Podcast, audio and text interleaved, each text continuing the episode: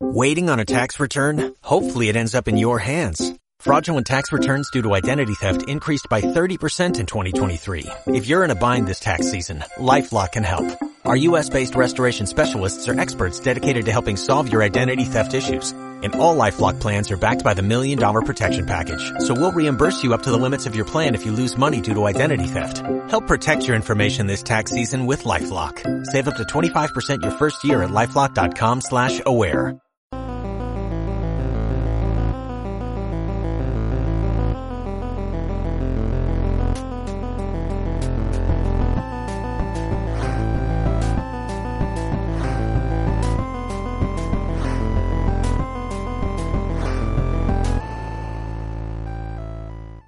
Hola, ¿qué tal seguidores del canal Anigame Retro y del podcast AGR Podcast con esta presentación del episodio número 8?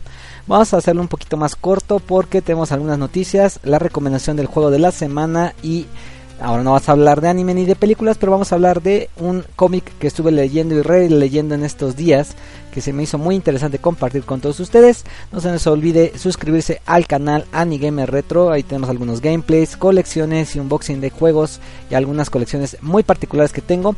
No se les olvide estarnos visitando en estos días porque tenemos gameplays de juegos de terror referentes a Halloween. También tenemos por ahí una colección muy especial de juegos de Silent Hill, por ahí también lo vamos a estar compartiendo durante estos días y pues eh, más que nada eh, lo hacemos con ese afán de revivir un poquito el Halloween, pero también la época de Día de Muertos eh, con algo de terror, zombies o matanza y gore. Entonces vamos con las noticias, también no se les olvide de seguirnos en las redes sociales, nos pueden encontrar en Facebook en el grupo de Anigame Retro, en Twitter arroba Anigame Retro y también en Instagram con el mismo nombre. Vamos con la primera noticia de esta semana de este programa. Sony ha distribuido más de 102 millones de PlayStation 4, que es muy diferente decir eh, distribución de consolas a unidades vendidas totales. Sabemos que hoy día la distribución es como si fuera una venta casi cerrada, como si fuera prácticamente un 80% de venta pero es de llamar la atención la cantidad. Estaba viendo unas gráficas eh, exactamente el día de hoy que esta consola pues ya está volviéndose la segunda más vendida. La primera es el PlayStation 2, la segunda más vendida de todos los tiempos o de toda la historia es el PlayStation 4. Le seguiría el PlayStation 1 y creo que por ahí le sigue de cerca el Nintendo Wii. Entonces tenemos muchas consolas de, Sony en este caso eh, como eh, unidades vendidas. 102.8 millones de unidades de manera más exacta. Eh, dice aquí, de acuerdo con un reporte sobre el más reciente cuarto del año fiscal, 2.8 millones de PlayStation 4 fueron distribuidos en el último trimestre, en el último periodo, esto superando al Wii, eh, que en aquella época, en el mismo periodo, eh, fue el número de unidades distribuidas. Sabemos que el Nintendo Wii también es una de las consolas más vendidas, por ahí también a nivel internacional en estos tiempos, el Nintendo Switch, pues este se está moviendo de manera muy eficiente en ventas totales a nivel mundial. Esto también nos da eh, clara eh, notoriedad de lo que está haciendo PlayStation para pues vender su consola a mercados de, de, América, que es lo principal, Europa y Asia, por ejemplo, este, en este caso Japón. Aquí en Latinoamérica no ha tenido mucha presencia, pero últimos años muchos se han decantado por comprar esa consola. Entonces, eh, pues es de llamar la atención la cantidad que está vendiendo, 102 millones a nivel total internacional de la consola PlayStation 4. La segunda noticia también tiene que ver con eh, Sony y pues que esta semana eh, la misma marca pues ha registrado el nombre de PlayStation 6, 7, 8, 9 y 10. Obviamente ahorita todos empezaron a brincar, pero ¿cómo que ya están pensando en PlayStation 6 y todavía no sale PlayStation 5? Aquí esta cuestión es solamente para protección de marca. Sabemos que el registro tiene que ver con este patentes, con marca, con branding, con mercadotecnia. Entonces, si una persona no registra el nombre PlayStation 4 o PlayStation 5, PlayStation 6 o, lo que sea, y no lo registra la marca y alguien más lo registra, eh, por obvias razones PlayStation ya no va a poder usar ese nombre y o le tendrá que pagar regalías a la persona que registró el nombre. Entonces eso de los registros, patentes, este dominios de, de internet también es algo un tema muy muy escabroso, no escabroso en lo difícil, sino que debe ser muy minucioso el revisar, el estar al pendiente, el renovar las licencias, el renovar los contratos o los dominios de cada, de cada marca. Sabemos que PlayStation 5 pues saldrá a la venta el próximo año a ventana de lanzamiento en el último trimestre del año civil, no del año fiscal, que pudiera moverse al año fiscal, es decir, entre noviembre, a lo mejor diciembre, enero, marzo del próximo año 2020. Eh, pero eh, o, o 2021 en su dado caso, pero es algo muy complicado bueno, aquí hay que estar muy muy al de lo que esté anunciando Sony con PlayStation y a veces también como que esta noticia eh, no causó mucho revuelo porque no se hizo el lanzamiento, el aviso eh, así con bombo y platillo como nos tiene acostumbrado a las marcas, ya sea Sony, ya sea Xbox o ya sea este el mismo Nintendo. Otra noticia para salirnos un poquito de PlayStation, eh, una noticia muy triste pero también hay que estar muy al pendiente y le mandamos un enorme saludo a este gran personaje de la televisión, mexicana, escritor, productor, guionista, este creo que es eh, publicista también y redactor, creador de la revista de Club Nintendo, Gus Rodríguez, gran maestro, el que nos ha inculcado la cultura del gaming en nuestro país. Eh, creador de la revista Club Nintendo en aquellos años 1992, si no mal recuerdo los años. Eh, pero, ¿por qué le mandamos un saludo y un enorme abrazo y afecto? Porque pues en esta semana eh, Twitter se estuvo inundando de comentarios acerca de su estado de salud en el cual pues manejan que tiene una enfermedad pulmonar que lo pues lo ha retirado de algunos eh, proyectos que tenía él ya en producción o en o en trabajo por ejemplo el canal BitMe pero que pues se ha, se ha hecho un lado para pues tratar su enfermedad. Por ahí también un saludo a su hermano eh, a su hermano a su hijo perdón porque también pues él es este un gran gran eh, aporte a la industria de los videojuegos aquí en México porque estuvo también en la producción de Club Nintendo como su hijo como el chavo en el, lejano Nintendo manía de televisión azteca y pues estamos muy al pendiente de la noticia. Por ahí dice que ya va eh, ya va evolucionando mucho mejor de salud pero hay que estar muy al pendiente porque es una es toda una institución en la industria de los videojuegos aquí en México en la cuestión editorial. Gracias a él eh, su servidor y miles de personas que están involucradas en la industria de, del videojuego, de la programación, de la mercadotecnia, de la publicidad aquí en México se debe mucho a la motivación que nos da Gustavo Rodríguez o Gus Rodríguez, el gran maestro, desde su punto de vista, sus enseñanzas, su actitud, su, este, su forma de pensar. Entonces, enorme saludo, que prontamente se recupere y lo veamos también en nuevas incursiones y que nos dure mucho tiempo más todavía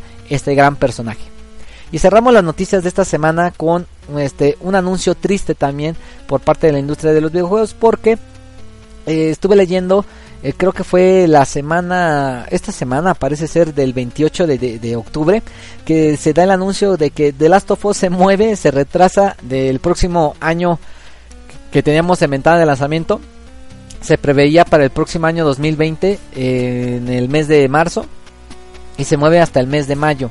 No sabemos eh, por qué razón, la mayoría es por razones de desarrollo, por razones de producción pero no sabemos si a ciencia cierta sea esa cuestión o también por la cuestión de vender eh, empalmado con el PlayStation 5. Eh, sabemos que el PlayStation 5 se vende a finales del próximo año. No sabemos si se vaya a atrasar o adelantar. Lo más seguro es que se mantenga la misma ventana de lanzamiento.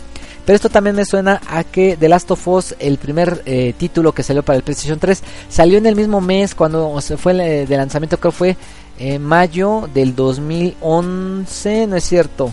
Sí, como no del 2012, por ahí más o menos. No recuerdo muy bien el año, pero recuerdo mucho que fue en la misma semana del E3 de ese año. Entonces, yo creo que quieren hacer la misma tendencia de de, este, de, lanzarlo en ese periodo. Es algo muy llamativo o curioso, pero pues vamos a ver de qué de qué trata este retraso pero pues eso también nos hace descansar un poquito en los gastos porque tenemos muchos lanzamientos buenos a finales de este año y el próximo año y también para ahorrar un poquito para lo que es el nuevo Xbox o el Project Scarlet y también el nuevo PlayStation 5. Pues hasta aquí dejamos las noticias, algunas tristes, algunas alegres y pues vamos a un corte musical relacionados al juego que vamos a platicarles en esta ocasión. el soundtrack es de Half-Life 2 de PC y pues regresamos con la recomendación del juego de Half-Life 2 de Orange Box para Xbox 360.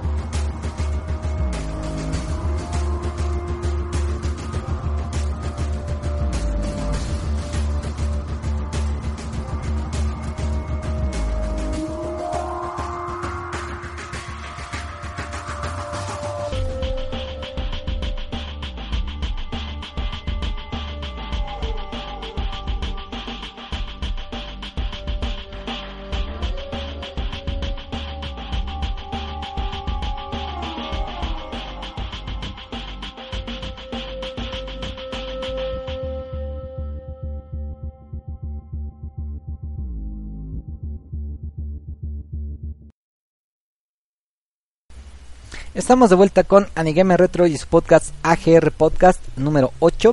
En este caso vamos a hacer la recomendación del juego de la semana que estuve pues ahí acomodando mi, mi estante de juegos, mi cajón donde tengo algunos juegos que pues ya no estoy probando porque de vez en cuando acomodo limpio también para protección y cuidado de los juegos y en este caso pues estuve viendo el juego que se llama The Orange Box Half-Life 2 episodio 2 Team Fortress 2 and Introduction Portal.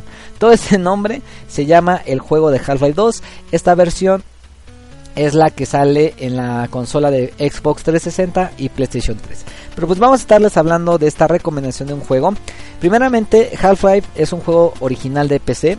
Que hubo muchos, eh, no hubo muchos, sino hubo solamente un port para el PlayStation 2 en Europa, en América y en Australia. Creo que en Japón no hubo un juego de PC que revolucionó en su narrativa en el año de 1998. Eh, la narrativa en cuanto a ciencia ficción, a la cuarta pared, a FPS, al aspecto gráfico. Revolucionó drásticamente los juegos de FPS en aquella década, en los años 90, en el año de 1998, que tuvimos muchos lanzamientos muy buenos, entre ellos el que ya mencioné, Metal Gear, este, Ocarina of Time este, de Nintendo 64, Resident Evil 2, eh, por ahí creo que también salió Silent Hill. Entonces, eh, Half-Life Half -Life, originalmente sale para PC, posteriormente casi 10 años después, no es cierto, 8 años después, eh, sale en 2006, si no mal recuerdo, el, el, juego para PC. Sí, más o menos para PC, si no me fallan los tiempos. Y pues era el juego del año, ganó diferentes premios. El juego tuvo muchas, eh, muchas características que lo inundaron en la cuestión de como leyenda urbana, porque en esa época eh, se habían robado el código fuente, lo distribuyeron de manera ilegal en internet y pues eh, Half-Life y Valve decidieron retrasarse más y un año después o dos años después tuvimos este Half-Life 2 para PC. Posteriormente sale la misma versión para el Xbox original. Esa versión también cuento con ella por ahí en el canal si ustedes ya se dieron una vuelta. Tenemos una guía completa, una serie completa del juego de Half-Life 2 para Xbox original, que es un juego que está muy bien adaptado para el juego de para la consola de Xbox, pero el problema es que sí tiene mucho downgrade, tiene muchos eh, elementos muy muy bajos en cuestión de resolución, de frame rate, de, de musicalización. Eh, obviamente debías tener en esa época una, una PC muy muy muy choncha, muy ponchada para poderlo correr. Y pues obviamente ahí yo lo disfruté de primera, de primera mano. Y posteriormente sale la versión de Xbox 360, ya casi casi con el, con el lanzamiento de la consola. Eh, si no me fallan los tiempos, sale en el año de 2007. casi un año, dos años después del lanzamiento en PC. Esta versión de Xbox 360 y PlayStation 3, que también sale en esa, volvió también a salir a PC. O sea, es un compilado que fue distribuido en, esas, en las tres principales plataformas de aquella década. En esa ocasión, pues era eh, tener el compilado completo del juego de Half-Life 2 con el episodio 1 y 2, que es como el DLC de, este, de, la, franquicia del juego de, de, ese entonces. Nos agregaba el juego de, Team Fortress 2, que también era de Valve. Y nos eh, daba el primer indicio de la saga o de la franquicia Portal, que desafortunadamente solamente llegamos hasta Portal 2. Esta compilación tiene mucho valor no coleccionable, sino mucho valor en rejugabilidad. ¿Por qué? Porque tiene muchos juegos, tiene muchas horas de entretenimiento y por un precio muy bajo. Las versiones eh, de consola casera, la que mejor distribución tuvo aquí en México fue la de Xbox 360. Fue la que vendió muchas más unidades. Yo la veía muchas veces en los blockbusters, en las tiendas de videojuegos como Game Planet o Gamers. Y la versión de PlayStation 3 solamente la he visto dos ocasiones en un blockbuster que nunca la compré y lo vi creo una vez solamente en un Game Planet o en un Gamers me parece ser. No la pude comprar y ahorita esa versión de PlayStation 3 creo es una de las más caritas. No es tan cara está rondando tal vez los 25 dólares o 50 dólares a lo mucho. Entonces no es tan tan cara es muy, es muy accesible. El juego está producido por la por la publicadora en ese entonces Valve que hoy día es dueña de Steam. En aquella época apenas estaba dando sus primeros pininos Steam. Es más, Steam nace a partir de Half-Life 2 para evitar la piratería, para hacer una plataforma robusta para el, multiplayer online. Entonces, eh, Valve decide desarrollar el juego. Gabe Newell, que era el productor en ese entonces, decide también impulsar mucho el juego de manera digital en su plataforma y también en las diferentes plataformas como lo acabamos de, este, de mencionar.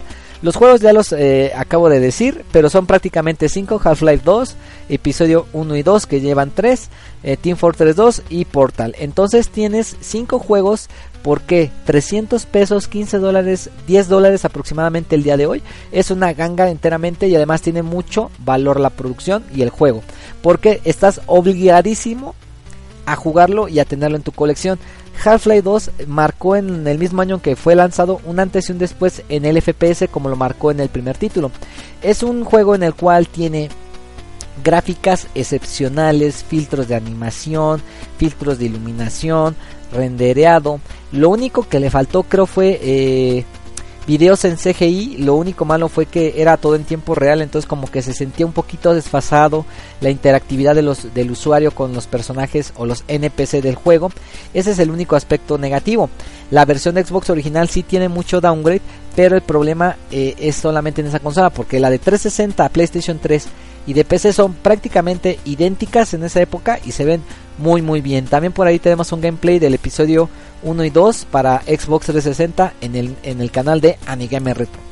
También porque lo debes de tener por la narrativa. Es un juego que te maneja la ciencia ficción, el drama, este, la guerra, eh, también lo que fue el suspenso eh, en, su momento de este juego. Yo siento y creo que coincido con algunas personas que, que he escuchado y los he leído que digamos que Half-Life 2 parece ser un survival horror de día o con luz de día. Podemos decir Silent Hill, podemos decir eh, Resident Evil, podemos decir hasta el mismo Bloodborne si quieren o The Last of Us. Y Half-Life 2 parece ser la misma temática, la misma frustración, el, mismo ahogo que tienes en el pecho del juego, pero con luz de día. Eh, estás a cada momento sufriendo porque eh, estos cuates te están persiguiendo, eh, estás eh, llegando a, un punto en el cual quieres ser como el líder de, la resistencia, estás matando a tus amigos, tienes que sobrevivir, tienes que estar buscando armas para poder sobrevivir, tienes que hacer convenios con la raza alienígena que está participando en el mismo juego. Entonces la narrativa tiene muchos valores positivos para que tú lo puedas disfrutar. La mecánica de juego pues es un FPS común y corriente como lo tenemos, pero aquí la mecánica es que tiene mucha relación con el motor gráfico Havoc, que es un motor de física de software en los videojuegos. Entonces, el motor gráfico Havoc permite eh, la interactividad del usuario con el mismo entorno que tiene. Eh, algunos, eh, digamos, puzzles o Sí, algunos eh, rompecabezas que tú estás eh, desarrollando en el juego tienen que ver con la física, por ejemplo, desde mover algunos tambos en el agua para que se eh, para que digamos suba una plataforma y puedas escapar mediante ahí, este algunas este granadas o explotar ciertos lugares para que se derrumbe cierto cierta estructura, también por ejemplo hay un arma muy particular que te dan como a mitad del juego, que es la Gravity Gun o la pistola de gravedad, en el cual pues necesitas o se hace muy necesario esta pistola para que tú puedas este, desarrollar eh, la mecánica, para que puedas seguir avanzando y para que también puedas este, defenderte, porque hay veces que no hay mucha munición y con esa misma arma tú puedes este, tomar algunos objetos y lanzárselos a, tus enemigos y derrotarlos. O también puedes tomar a tus mismos enemigos y utilizarlos como misma arma. Es algo muy curioso, muy entretenido y divertido. Y pues realmente el juego yo creo que es tan bueno que aporta realmente algo a la industria. Aporta a la narrativa, aporta a la producción, aporta a la mecánica de juego. Y, desde mi punto de vista, desde mi perspectiva, Half-Life 2 debe de estar en tu colección sí o sí. O mínimo lo debes de jugar alguna vez en tu vida. Hoy día lo puedes disfrutar eh, en la plataforma de Steam está todavía activo, entonces puedes disfrutar de Half-Life 2. Si no, date una vuelta al canal de Anime Retro y podrás ver ahí la, la, serie que hicimos del juego en Xbox y de Xbox 360. Y pues obviamente también porque tiene mucho valor el personaje. El personaje, aunque es un personaje que no habla, este Morgan Freeman, eh, Gordon Freeman, perdón, es el doctor Gordon Freeman. Eh, como que te apropias mucho de él, lo estimas demasiado, te vuelves él en, muchos puntos y yo creo que también eso le da mucho valor al juego para que lo disfrutes, lo analices, lo vuelvas a jugar. Yo casi cada año lo juego una vez al, al año para poderlo disfrutar, rememorar y recordar viejos tiempos en mi Xbox 360. Hasta aquí dejamos la, recomendación de juego de la semana. Vamos a ir con una cancioncita de anime que por ahí encontré hurgando entre el internet. Y vamos a hablarles de un cómic, en este caso que es The Walking Dead, un, eh, un cómic que estuve leyendo hace pocos meses, que todavía no termino de leer, pero vamos a platicar de, de ello. Entonces no se despeguen de Anigame Retro y AGR Podcast.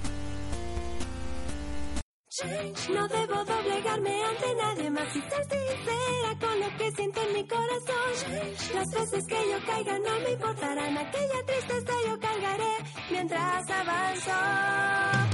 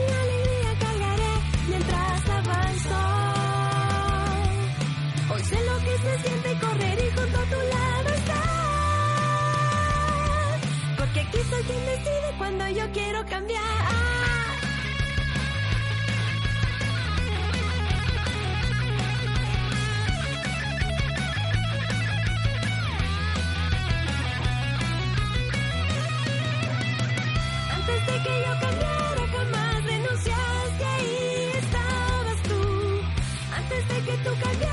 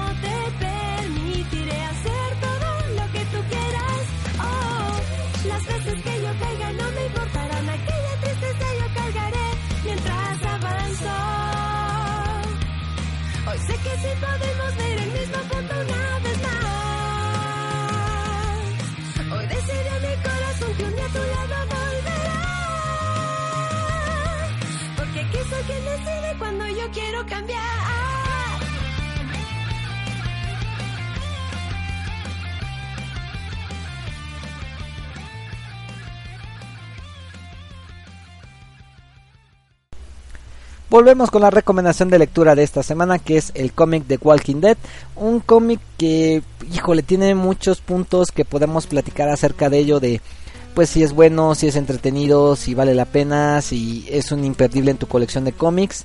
Ya últimos años no he leído tanto como yo quisiera. Hay mucho cómic que tengo todavía ahí arrumbado que no que compré en su momento y no lo, no lo pude leer. Entre ellos fue Walking Dead. Walking Dead, híjole, tiene yo creo que un grave problema en cuanto a cómic y en cuanto a serie de televisión que los dos se complementan, se contradicen al mismo tiempo. Entonces no sabes realmente cuál puede ser el canon, si el cómic es el canon o la misma serie, porque hay personajes diferentes, hay personajes nuevos, hay personajes que se mantienen en el canon y aparte como que mm, ha tenido mayor relevancia la serie de, de- televisión que el mismo cómic. El cómic pues es primeramente eh, escrito y pues guionizado por Robert Kirkman, que es un gran escritor y dibujante de cómic, pero que ha estado involucrado en muchos otros proyectos, pero principalmente yo creo que a última década, que es lo que tiene más o menos de vida el cómic de Walking Dead, es, es por eso, o sea, eh, yo creo que Robert Kirkman eh, le dio un gran plus al guion, un gran plus a la historia, pero que realmente después de cierta cantidad de tomos, se siente cansado, se siente desgastado, ya no sabe qué contar y que afortunadamente o desafortunadamente creo este año ya eh, llegó a su final el cómic en Estados Unidos, aquí en México no sé cómo está la cuestión de la publicación, ahorita vamos a hablar de ello, pero pues el cómic eh, nace primeramente ahí, es, es una franquicia que nace en, en las historietas, en el noveno arte creo que se le dice a, lo- a las historietas o a los cómics, que es algo muy distintivo de él y que posteriormente yo creo que por la misma fama se convierte en una serie de televisión eh, producida por AMC, una cadena norteamericana que no distribuye creo hasta el momento de manera exclusiva su serie, eh, creo que por ahí está rondando en Netflix, en HBO también, pero lo pueden ver eh, en algunas veces, por ejemplo en tele abierta aquí en México por Canal 5, eh, lo pueden ver en Blu-ray si tienen la oportunidad de comprar los discos o también en servicios de paga como Netflix o de streaming. Eh, posteriormente de, de todo este boom que tuvo el renacimiento del género zombie por el mismo cómic, por la misma serie de televisión, pues tuvimos infinidad de productos de Walking Dead, eh, entre ellos pues muchos videojuegos, tuvimos eh, los juegos de Telltale, que eran como una especie de novela interactiva o este o cómic interactivo, con muy buena narración, con muy buen este guion. Eh, tuvimos por ahí creo que uno como un multiplayer tipo Left 4 Dead, que por ahí está en PC, no lo he jugado este todavía y por ahí creo que salió uno más para para Nintendo Wii U, para PlayStation 3 y Xbox 360 que era una historia alterna de Daryl en FPS, pero estaba muy mal hecho, muy mal producido y por ahí pues no vendió prácticamente nada. Desde mi punto de vista yo puedo decir que Walking Dead es un cómic bueno, un muy buen cómic, pero que como yo les estaba diciendo, los primeros tomos son muy buenos. La historia, eh, mi error fue creo haber visto primero la serie de televisión y posteriormente haber leído el cómic y compararlos en su momento. Pero al compararlos yo me sentí más apropiado al cómic porque tiene mejor guion, mejor historia, mejor, mejor trama y mejor desarrollo de personajes. Aquí en la serie de televisión tardan mucho en, en explicarte muchas cosas y en el cómic no es mucho más rápido. La, la misma, el mismo estilo de, contar la historia en un cómic pues se presta mucho a eso. Es un buen cómic porque también se siente este como que te vas apropiando de los personajes, te sientes involucrado en la historia, se siente una historia muy natural, muy real, muy realista, muy contextualizada. Es como si hoy día pudieras eh, suceder un holocausto zombie y por ahí nosotros tengamos que pues ser como en el cómic de Walking Dead, eh, supervivientes, estar buscando este recursos, estar sobreviviendo, estar dominando territorios, guerra entre personas por el dominio de territorio, por el dominio de recursos. Entonces la historia yo creo que sí tiene mucho valor, pero ya después de cierta cantidad de tomos, como lo decía al inicio, se siente ya muy cansada.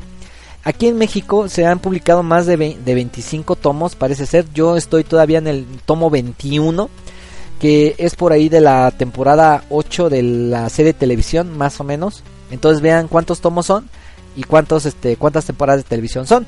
El cómic, eh, yo después de haberlo leído, hay muy, muchos puntos en los cuales en el cómic te mantiene pegado, quieres seguir leyendo, seguir la historia y, y termina tan abruptamente que los próximos arcos se sienten cansados, se sienten como sobreexplotados, se sienten este, metidos con calzador y realmente son historias que se repiten y se repiten y se repiten. Por ejemplo, el caso del gobernador y el caso de Negan.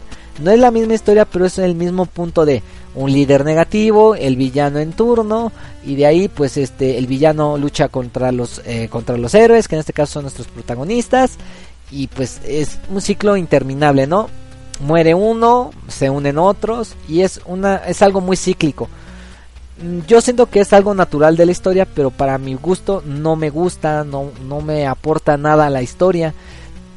Entonces yo siento que también eh, si tú lees los primeros tomos te vas a, te vas a enganchar, te va a agradar bastante, pero ya después de que lees cierta cantidad de tomos o si te agarras un maratón y lo estás leyendo, parece que estás leyendo el mismo tomo una y otra vez y no, no, o sea, como que no termina de cuajar.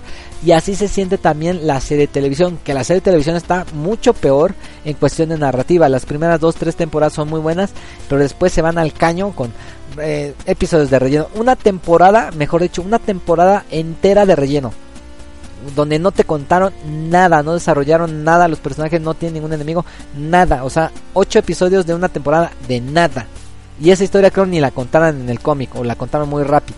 Entonces imagínense, eh, Walking Dead me tiene tan frustrado, ¿por qué cuestión? Porque al principio la temporada, las temporadas de televisión me gustaron tanto que también empecé a ver Fear Walking Dead, pero que después les perdí el cariño, les perdí la emoción, no quise saber nada de, de, de la misma franquicia. Y el cómic pues lo empecé a leer igual con mucha emoción. Fue el primer cómic que publicó Camite aquí en México. Después de la extinta Vid. Ya había sido anunciado. Lo fui a comprar con emoción. Lo empecé a leer. Y tomo tras tomo se me fue desgastando el gusto. Ya no me agradó nada de la historia. Y pues prácticamente lo estoy leyendo por puro mero compromiso. Entonces la serie la percibo igual, la siento igual. Y eso es algo muy triste del cómic. Eh, también uno de los valores que sí pueden ser algo positivos en, la misma historia, en la misma industria, es el arte. El arte se ve muy natural, pero no sé si sea un punto positivo un punto negativo que todo el arte es en blanco y negro, a excepción de las portadas.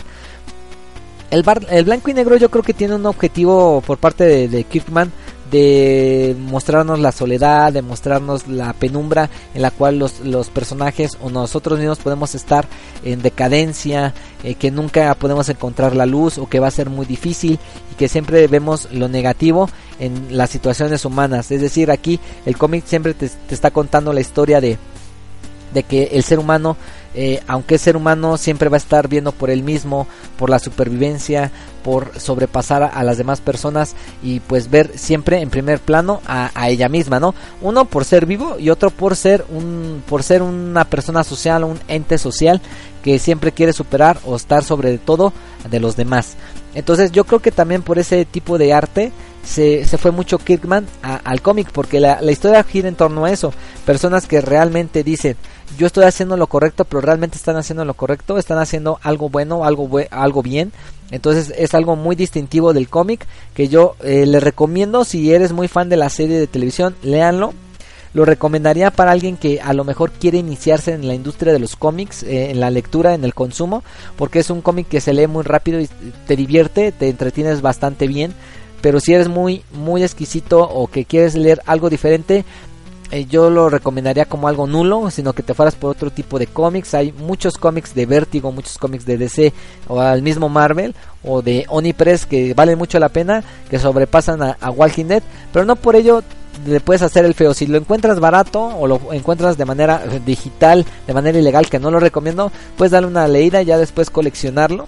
Este, pero si alguien lo leyó y les gustó bastante y que están en ideas contrarias a mí, pueden aportar un comentario, decirnos qué, qué fue lo que más les gustó. Y pues ahí podemos hacer un pequeño debate en el mismo programa del podcast o en el canal de Anigamer Retro. Bueno, pues hasta aquí vamos a dejar la recomendación del videojuego de la semana que fue The Orange Box para Xbox 360 que tiene los juegos de Half-Life y el cómic de la semana que eh, pues ya con varios tomos en, su haber ya me cansé de leerlo pero pues no por ello es mal cómic es un buen cómic y lo pueden leer y divertirse muy buen tiempo que fue Walking Dead les agradezco mucho por estarnos escuchando, por seguirnos en el canal, por suscribirse. Si no lo han hecho, suscríbanse. Si tienen algún comentario o pregunta, háganosla saber por los canales acostumbrados, ya sea Twitter, ya sea Facebook, ya sea también este el mismo Instagram o la cajita de comentarios o del canal de Anigame Retro o aquí también en los comentarios y sugerencias del podcast que recuerden pueden encontrarnos en la plataforma de Evox y la tienda W y X o también en iTunes mediante la plataforma de podcast. Y pues no me queda más que darle las gracias de nueva cuenta. Nos vemos la próxima. Síganos escuchando. Sayonara. Y también sigan jugando. Bye.